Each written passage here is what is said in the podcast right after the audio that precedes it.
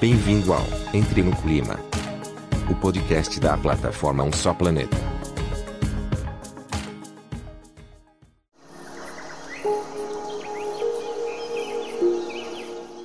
Este episódio faz parte de Um Só Planeta, maior movimento editorial brasileiro para promover práticas sustentáveis, em parceria com Ambipar, Braskem, Endi e Natura. Acesse, informe-se, atue. Não existe planeta B. Um só planeta.globo.com.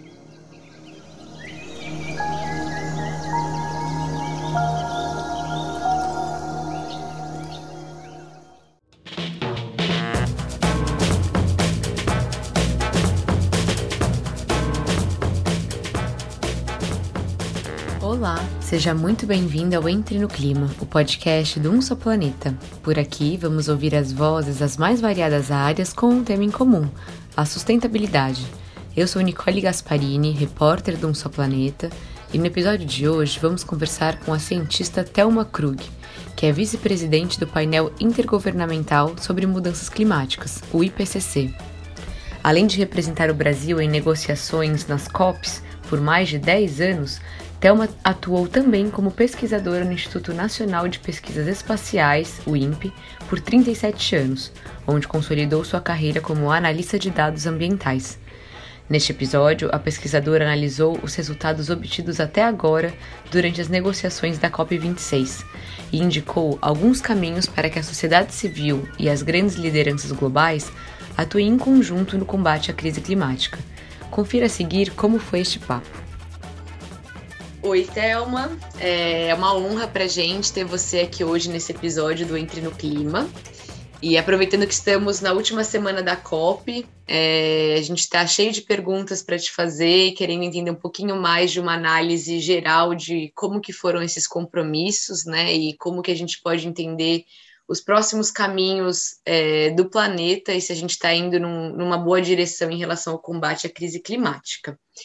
É, de forma geral, eu gostaria que você trouxesse um pouquinho da, da sua visão a respeito de, dos recentes compromissos adotados durante a COP. Alguns foram bem ambiciosos, outros nem tanto. É, como que você enxerga esse momento de comprometimento e o que, que será necessário para colocar isso em prática? Ótimo, Nicole. É, é um prazer estar aqui com você também. Obrigado pelo convite para participar é, desse bate-papo. É, bom, é, como eu estou é, representando o IPCC como vice-presidente, é, o IPCC ele realmente ele não, não, não palpita, vamos assim dizer, sobre resultados, etc. E o que ele vê é o seguinte: é, nós tivemos um relatório recentemente publicado, que foi de agosto, que foi um dos relatórios, né, um dos quatro relatórios que o IPCC ainda é, vai lançar no próximo ano, né?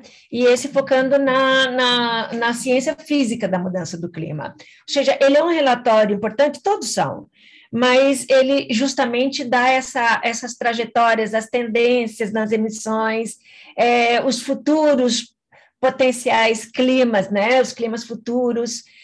E, e é claro que uh, em, em, em, em conferências das partes, né, nas COPs anteriores, os relatórios do IPCC sempre tiveram, vamos assim dizer, uma, é, uma influência nas negociações, tá? Porque ele é a ciência mais recente. Então, o que eu posso dizer para você é o seguinte: é, o que se alcançou até agora é positivo. É, é, é positivo, porque a gente vê que está havendo uma, um esforço, vamos assim dizer, global, mais é, é, holístico, o que, que eu quero dizer com isso? Ele está abrangendo os diferentes setores, particularmente a parte de energia, não é? com a, a redução de, do carvão é, e do metano que vai em óleo e gás, é, de desmatamento, ou seja, ele está olhando de uma forma mais compreensiva, que, uh, que é o, o, o ideal. O IPCC, quando fala que você tem que fazer esforços sem precedentes para limitar o aquecimento a 1,5 graus Celsius, acima né, dos níveis pré-industriais, ele fala que você tem que contemplar todos os setores, todas as áreas da sociedade, né? Então, é, é uma sinalização positiva nesse sentido, né? Agora, é claro que uh, é claro que é, promessas são promessas, o que está no papel está no papel, certo? E nós já vimos em várias outras conferências das partes, né, que algumas das sinalizações não, não, não conseguiram ser é, plenamente atingidas, né? Então, o tempo dirá se nós estamos mesmo dentro de uma trajetória que esta COP está buscando, que é de limitar o aquecimento a 1,5 graus Celsius. Extremamente difícil, né? Mas é, já é uma sinalização positiva, né? Melhor do que nada. Maravilha. É, você comentou sobre que todos os setores, né, a importância de todos os setores agirem em conjunto para a gente conseguir chegar até essa meta de limitar o aquecimento até 1,5. É, teria algum setor especificamente? Você também comentou né, que os compromissos maiores foram no campo da energia, mas a gente sabe também da importância da redução do desmatamento para que a gente consiga também é, diminuir o, a quantidade estratosférica de gases de efeito estufa que a gente emite no, no planeta.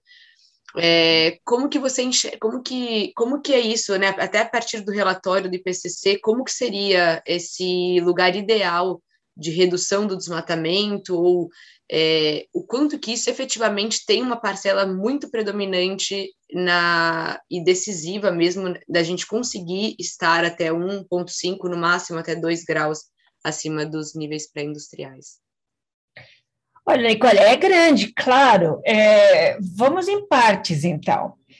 É, quer dizer, o relatório do IPCC, ele reconhece, sempre reconheceu, e agora aparentemente está crescendo, ah, uma contribuição maior das, da, da, das, das emissões fósseis, tá?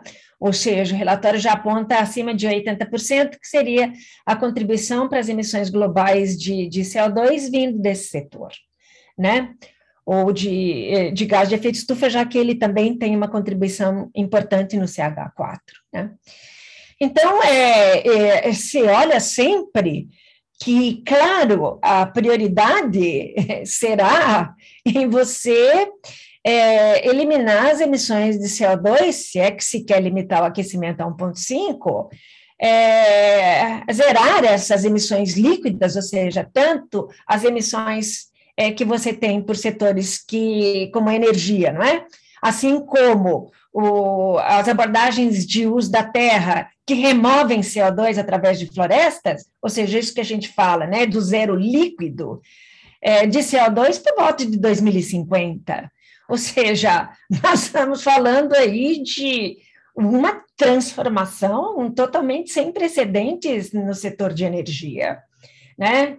Então, a gente viu algumas uh, iniciativas, o carvão grada, gradualmente sendo reduzido, mas as contribuições de carvão, petróleo e gás relativo ao uso da terra é, são, são muito maiores, né? Como eu já falei. De qualquer forma, existe sim uma contribuição importante é, do, do, desmatamento, da, principalmente no, no CO2, e da agricultura também no CH4, né, principalmente por causa dos ruminantes, e depois a gente pode entrar um pouquinho nesse aspecto.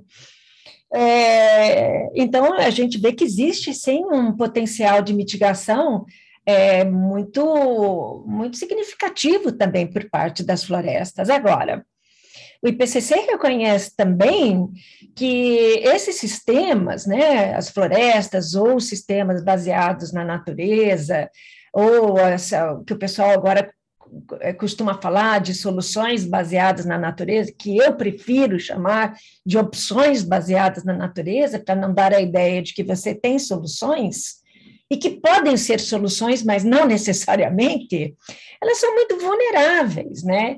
E quando a gente está falando agora no relatório que os eventos climáticos extremos, né, como ondas de calor, é, calor extremo, é, fortes chuvas, secas, né? É, o relatório reconhecendo que é, esses eventos, né, por observações, não por projeções, por observações, estão aumentando em frequência e intensidade, é claro que é inevitável você imaginar como é que esses eventos climáticos extremos podem afetar é, os ecossistemas naturais, né? E as florestas, inclusive. Né? Então, se não houver assim uma, uma ação conjugada sabe, de grande esforço de redução de emissões no setor de energia, concomitantemente com a iniciativa de você estar ali é, é, conservando as florestas, né, ou reduzindo o desmatamento e a degradação florestal, não é só desmatamento, é a degradação florestal também, né? Essas coisas têm que ser combinadas, né? Para que uma, uma realimente a outra. Ou seja, as florestas podem ser aí um passo importante para que a gente é, ajude, não é?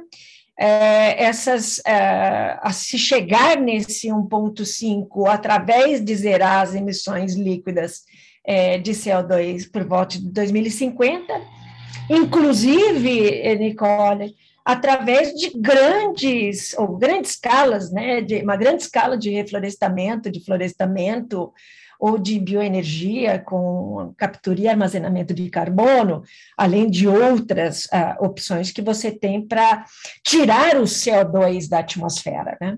Então as florestas ela tem uma um duplo papel, não só as florestas existentes, não é? é, que estão aí ainda, é, ainda não, é, tem o processo de fotossíntese, né, é, com, a com a remoção do CO2 da atmosfera, que é importante. Então, quando você desmata, não só você está emitindo o CO2 que está armazenado naquela floresta, mas você também estaria eliminando a possibilidade daquela floresta que foi removida de tirar o CO2. Então, aí é uma contribuição dual, eu vejo, né? Ou seja, além de você emitir, você tira a oportunidade que elas têm ainda de remover o CO2 da atmosfera. Excelente, Thelma. É, a senhora comentou um pouco sobre o CH4, né? Eu acho interessante a gente falar um pouquinho sobre o metano, porque recentemente, agora, durante a COP, mais de 100 países, incluindo o Brasil, é, aderiram a um pacto para reduzir as emissões de metano.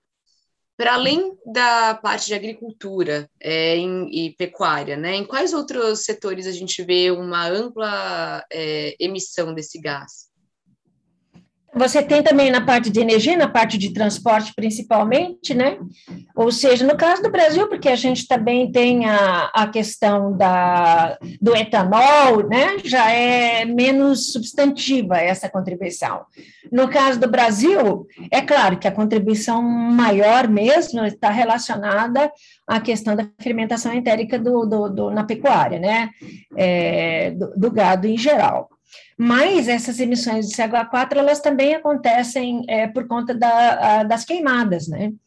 Ou seja, as queimadas têm uma, uma produção de, de CH4 e de óxido nitroso também, além de outros gases de, de, de, de efeito estufa, é, que só, só não ocorrerão se você tiver uma queima muito eficiente, ou seja, que não fique para trás resíduos que depois é, é, podem gerar, não é, através da decomposição, essas emissões de CH4, né? Emissões de CH4 também acontecem muito em áreas de, é, de manguezais, né? Ou seja, essa, qualquer, essas ações que você tem de depredação de áreas de manguezais, é, também são, o manguezal tem uma quantidade também substantiva de, de CH4, né? Então, mexer nisso é, é, é, potencialmente no solo, é, você tem aí esse potencial de, de emissões de, de, CH4, né? Então, é, para países que, que têm um gado livre, né? Ou seja, não é um gado confinado, né? E aí você tem vários exemplos. É, principalmente da América Latina, né? Você, América do Sul, Uruguai, você não tem, a cultura não é de, de gado confinado, onde você pode eventualmente reduzir essas emissões de CH4 por uma dieta mais específica que diminua essa, essa, essa emissão, né? É claro que para o gado também, que é o nosso o caso, é o, o, caso de outros vários países, em que o gado não é confinado, você também pode pensar em forrageiras né, que sejam, é, que também reduzam essa, essa emissão de CH4. Então, por exemplo, se nós pegarmos alguns exemplos, né, ah, no caso, por exemplo, do Brasil, a Embrapa já pensa nisso, já trabalha em cima de estudos, né, de pesquisa em termos de, de ter essas emissões reduzidas por conta de uma forrageira é, que permita a alimentação do gado com menor emissão de CH4. Então, é, é, essas emissões de, de CH4, a gente, eh, no relatório, olha também, né, o IPCC olha também, é, não como uma necessidade de vocês zerar, porque vai ser praticamente impossível você zerar as emissões de CH4, mas, obviamente, junto com essa redução muito substantiva de CO2, de dióxido de carbono, você vai ter que também ter, em paralelo, reduções também muito profundas de, de CH4. É um desafio para países que têm como maior emissão é, a questão do CH4 gerado pela, pela pecuária, e particularmente no gado que não é confinado. Maravilha. É, aproveitando que a senhora comentou um pouquinho sobre o relatório, né, que foi esse último relatório do PCC publicado em agosto desse ano, eu gostaria de entender dos principais, é, das principais conclusões mesmo que o relatório trouxe, o quanto vocês sentem que essa COP tem endereçado as principais questões e o quanto vocês olham com um olhar é, positivo que o relatório tenha sido lançado alguns meses antes da COP, de forma que tenha dado nome e direção para os temas que são mais urgentes e que a COP tenha de fato encabeçado isso ou não. Como que é a sua opinião sobre isso? Então, é, é claro que é difícil você, você avaliar o resultado concreto, né? Como a gente já comentou. O resultado concreto a gente vai ver daqui a, a alguns poucos anos, né? E, mas eu, a gente vê assim que é óbvio, a primeira, a primeira, o primeiro olhar leva a, a, a, a, se entender que está se buscando ainda limitar o aquecimento a 1,5. Ou seja, não se, não se perdeu a ideia de que isto já não é possível de acontecer. Tá? Então, eu acho que este é um ponto positivo, porque se a gente olhar sobre os impactos já observados com 1,1 graus Celsius de aquecimento que a gente tem hoje, é, o que será com 1,5 e o que será acima disso, mesmo que seja abaixo de 2, a gente vê que realmente perseguir 1,5 é, é algo que não só será benéfico para todos os setores, inclusive saúde, né?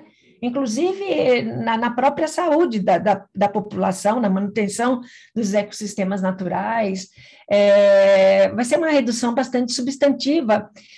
E, ou, se não for uma, uma, uma, uma redução, seria também é, você conseguir é, retroceder na velocidade com que algumas mudanças estão acontecendo. Por exemplo, vou citar o, o aumento do nível do mar. Esse aumento, da, da, essa elevação do nível do mar, ela é inevitável. Ela vai continuar acontecendo por centenas, de milhares de anos, independentemente de nós reduzirmos ou não a, o, o aquecimento a 1,5 graus Celsius, né? E isso se deve a diversos fatores, né?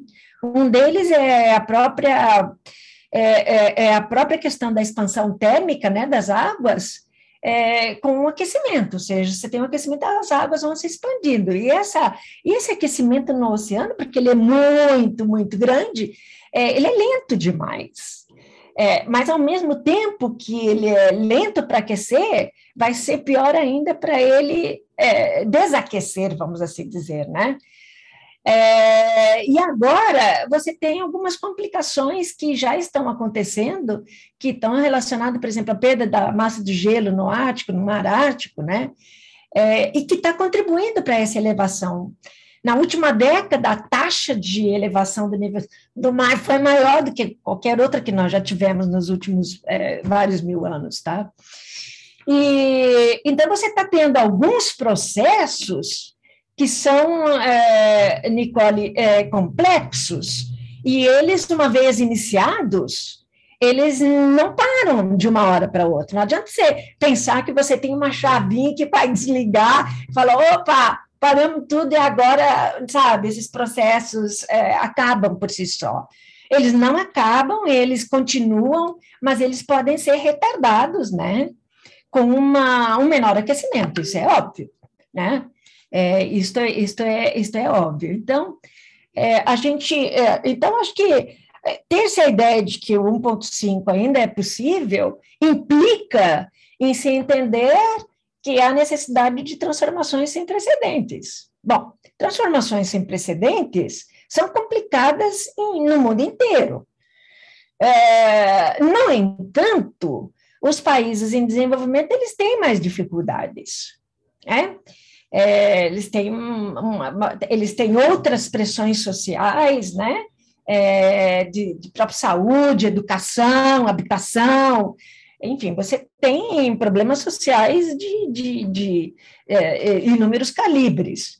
Então, é, é, essa questão do financiamento, que não é uma única solução, você não só pede dinheiro, uh, mas quando a gente fala de cooperação internacional, a gente fala de financiamento, a gente fala de capacitação, a gente fala de difusão de, de tecnologia, sabe? É, então, você está falando de, de inúmeras vias né, em que os países desenvolvidos podem ajudar os países desenvolvimentos a alcançar, ou seja, essas ações de mitigação, e não só mitigação. É, tem que haver já recursos, financiamento para adaptação porque vários países já estão sofrendo a questão da a, a, os impactos da, da mudança do clima agora. Então, eles vão precisar se adaptar, né? A elevação do nível do mar é um, é, é, uma das, um dos elementos que, que precisa ser tratado em vários países que já estão perdendo parte do seu território por conta da elevação do nível do mar, e muitas outras coisas, porque daí com isso você está perdendo parte da sua área agriculturável, você está perdendo a sua habitação, enfim, são inúmeros os impactos, né? Então, essa questão de financiamento, ela tem que estar tá equilibrada também, não só para apoiar os países em desenvolvimento a implementar uh, maiores uh, ações de, de mitigação, mas também é, é financiamento para ações de adaptação. Excelente. É, vou pegar agora esse, essa, essa sua fala positiva, né, de que a gente ainda está olhando para o 1.5, né? Isso não foi deixado de lado, isso traz esperança para a gente, realmente. E eu queria trazer um, uma repercussão, né, de dois estudos diferentes que foram feitos durante a COP. É, um é, é, na semana passada, na primeira semana, que falava que se a gente conseguisse, né, se comprometer e colocar em prática com os compromissos que foram estabelecidos durante a COP até a semana passada, a gente talvez conseguisse um aumento de 1,8 na, no, no aquecimento do planeta. Contudo, essa semana a Climate Action Tracker trouxe um outro número, trouxe de 2,4, é, que seria esse aumento a partir daquilo que foi comprometido durante a COP, baseado nas metas de curto prazo dos países para essa próxima década. Eu gostaria que você falasse um pouco, é, Thelma, sobre quais são as diferenças, justamente pensando no que você falou sobre mitigação e adaptação, quais são as principais diferenças de consequências para o planeta, para as pessoas, se a gente conseguir ficar até o, 2, né, o 1.5, no máximo 2, e se a gente realmente extrapolar e for de 2.4 para cima? Olha, Nicole, é, você tem implicações diversas e, e o mais, é, assim, é, importante também da gente observar é que algumas dessa, alguns desses impactos, dessas diferenças, elas não se distribuem de forma uniforme, né, no planeta como um todo. Então, quando a gente fala de 1.5, ou mesmo quando a gente fala que a gente já está em 1.1, é, pode dar a impressão de que ah, isso não é muito, né? É, mas se nós olharmos, é, algumas áreas do, do, do, planeta, elas são afetadas muito mais significativamente pelo aquecimento global do que outras. Então, eu, eu, eu tendo a singularizar, por exemplo, a parte é, mais ao norte do hemisfério norte, e aí você está pegando a, a parte do, do Ártico, né? E, e se você vê, é, a, por exemplo, as, as projeções que são feitas com distintos níveis de aquecimento, 1,5, 2, 4 graus Celsius, você vê que aquela região é sempre a mais afetada né? Ela é sempre a mais afetada, muito mais do que qualquer outra parte do planeta. E isso traz aquela preocupação que a gente já mencionou, ou seja, o derretimento das geleiras, não é? A questão da Groenlândia, ou seja, a retração das geleiras. Então, você tem aí é, é, aspectos importantes é, dessa diferença no, no aquecimento. Mas não é só se nós olharmos também, o IPCC, ele, é, ele, na verdade, já faz algum tempo, ele, principalmente no grupo 2, que foca na parte de impactos, adaptação e vulnerabilidade, ele inclui e está expandindo é, é, cinco razões de preocupação, tá? Essas cinco razões, elas permanecem em todos os relatórios do IPCC. O que ele está aumentando é agora impactos em outros sistemas, né? Tanto sistema natural como é, é, é, sistemas, humanos, é, sistemas humanos e naturais, né? Então, por exemplo, uma dessas cinco razões de preocupação justamente está nesses sistemas é, únicos e ameaçados. O Ártico é um deles. Né? Outro exemplo que a gente gosta muito de dar é, e que todo mundo conhece é a questão dos corais, né, de água, de água doce, né? Ou seja, esses corais, eles com 1.5, eles já vão nos levar a uma perda de aproximadamente 90% dos corais. Com 2 graus, você realmente está levando à extinção, tá? É, então, você tem é, hotspots de biodiversidade que também são extremamente ameaçados não é? com, este, com este aquecimento. Não é? Então, esse é um é, das razões de preocupação. A outra razão de preocupação está relacionada aos extremos, aos eventos extremos e impactos desses eventos extremos na saúde, na agricultura, enfim, na, na, na, na, produção de bens, na subsistência, né? Quando a gente pensa realmente que esses eventos extremos, é, o que eles podem causar, nós vimos vários exemplos, não necessariamente, Nicole, associados à questão da mudança do clima. Eu gosto sempre de deixar isso muito claro, porque as pessoas costumam falar, não, mas eventos extremos sempre existiram. E, de fato, sempre existiram.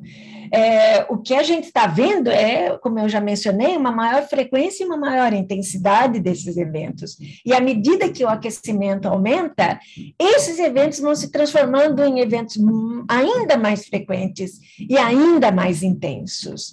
O relatório que saiu em agosto, ele foi interessante porque existe uma, um aspecto da ciência que é o fato de você conseguir atribuir alguns dos eventos climáticos extremos à influência humana. Né? Ou seja, quando acontece alguma coisa, tem muita gente na mídia, né, no, na, na, mídia social, ah, tá vendo, é mudança do clima, mudança do clima, então você bota a culpa tudo em mudança do clima. Quando, na verdade, é, pode até ser, mas não necessariamente a ciência conseguiu ainda captar, os modelos conseguiram captar um sinal que faça esse discernimento entre ser uma causa natural ou uma causa humana muito clara. Então, às vezes, você precisa ter mais do que 0,2 graus, 0,3 graus, é, para ter é, esse sinal discernível. Tá?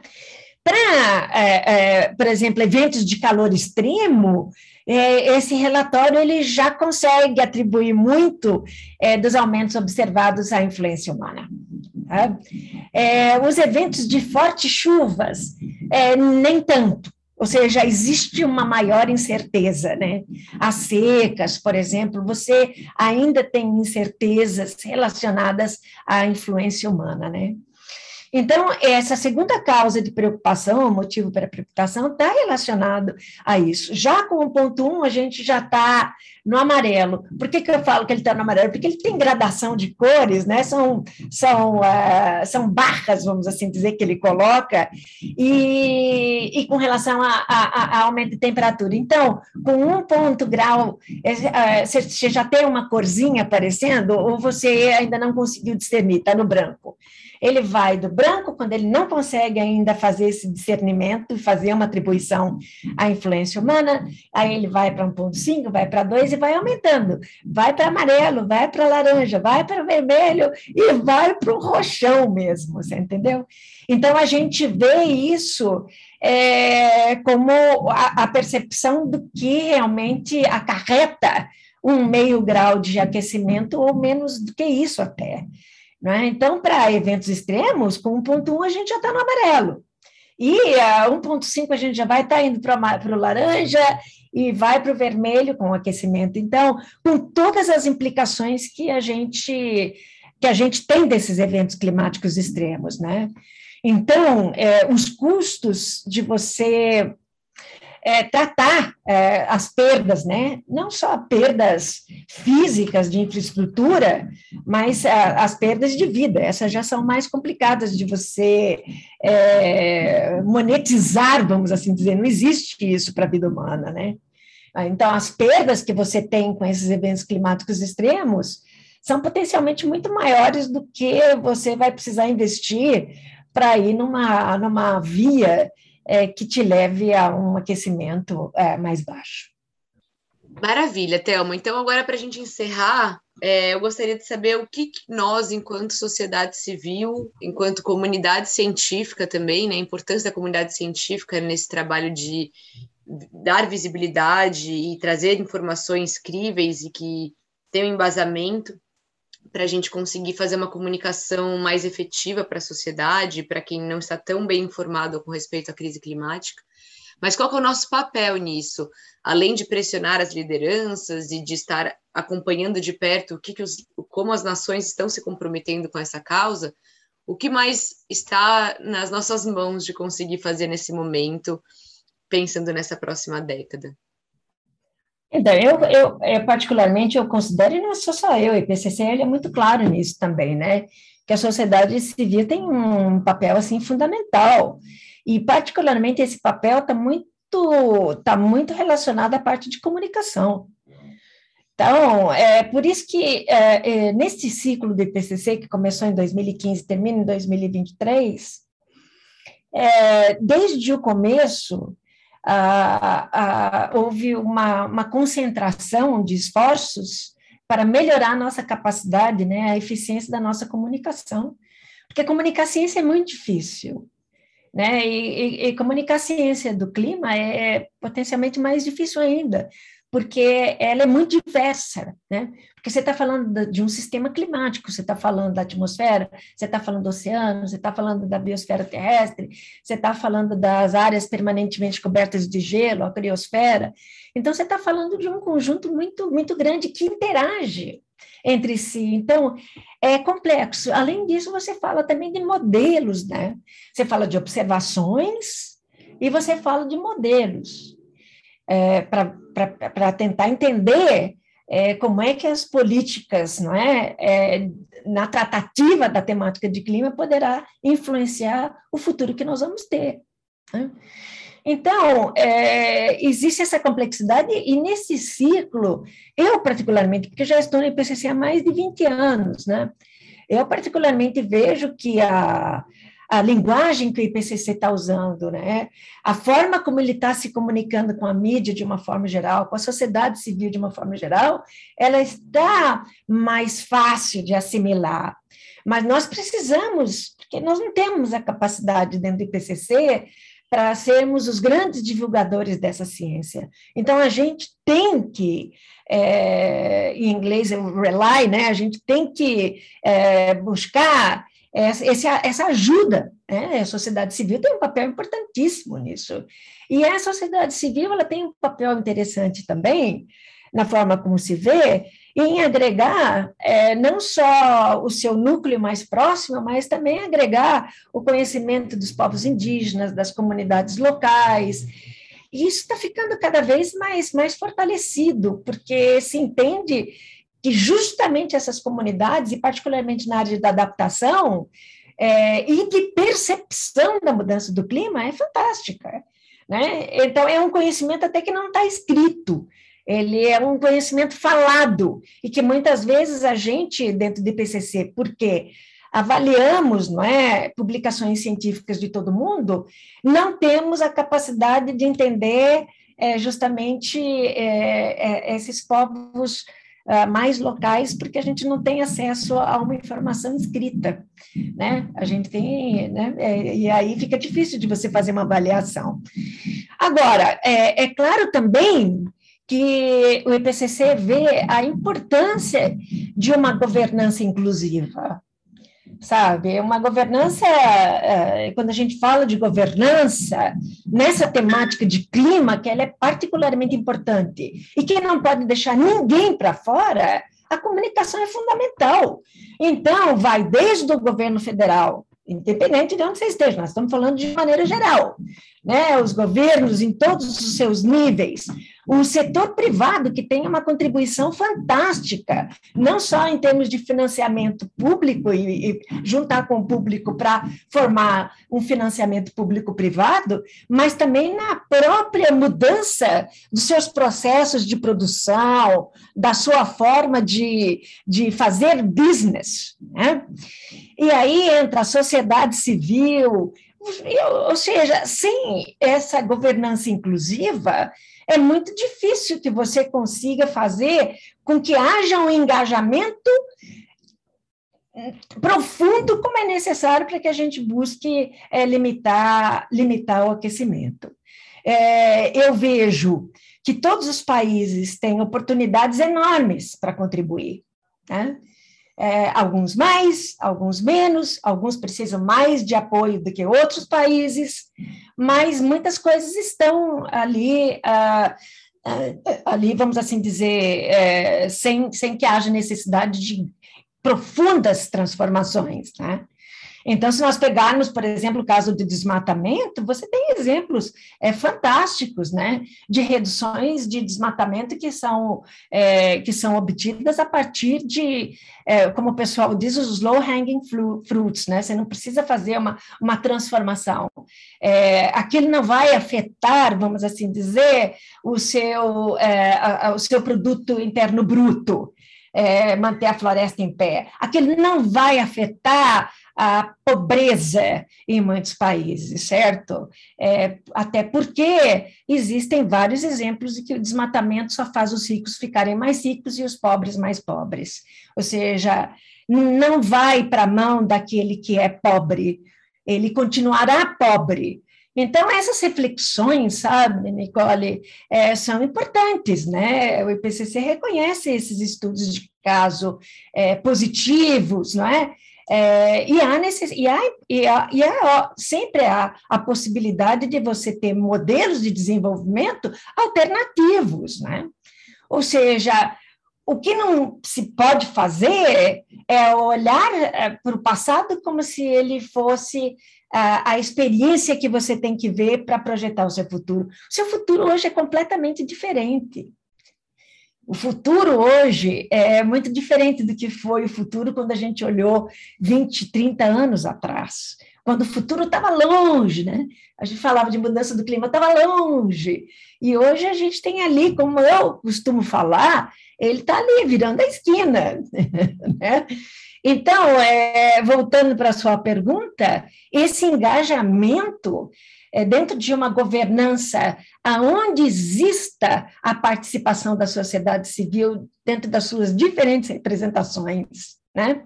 É dos povos indígenas, das comunidades locais, das empresas, ninguém pode ficar fora dessa equação.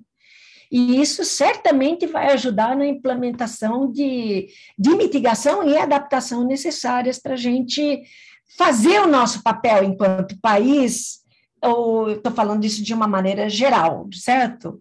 É, mas cada um vai ter que participar para dar a sua contribuição. Pelo menos o que a gente tem, tem ouvido, e aí é, é coisa mais pessoal, é assim, é que nem aquela história do passarinho, que ele bruta incêndio, o passarinho vai levando no biquinho um pouquinho de água e joga ali e tal. E aí o cara fala, você acha que você vai fazer alguma coisa com isso? E ele respondeu, estou fazendo a minha parte, né? Ou seja, não importa o que você faça. Então, se cada um de nós olhar para isso como um exemplo não é, de atitude, é, e cada um de nós pessoalmente, como o IPCC coloca nos seus relatórios, a questão da mudança no consumo, a questão na, na, no consumo de uma dieta mais baixa em carbono, são, são reflexões, né, Nicole? Entende? Então, há múltiplas maneiras é, de que cada um de nós pode contribuir. Mas veja a sociedade civil realmente como uma, uma como embaixadora é, da, da, da, da, da ciência por detrás da mudança do clima e, na verdade, com uma capacidade muito maior do que nós temos de atingir diferentes camadas da sociedade.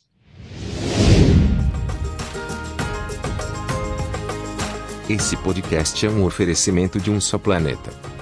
Movimento editorial brasileiro de maior impacto para enfrentar a crise climática. Comente, compartilhe ideias, engaje. Porque não existe planeta B.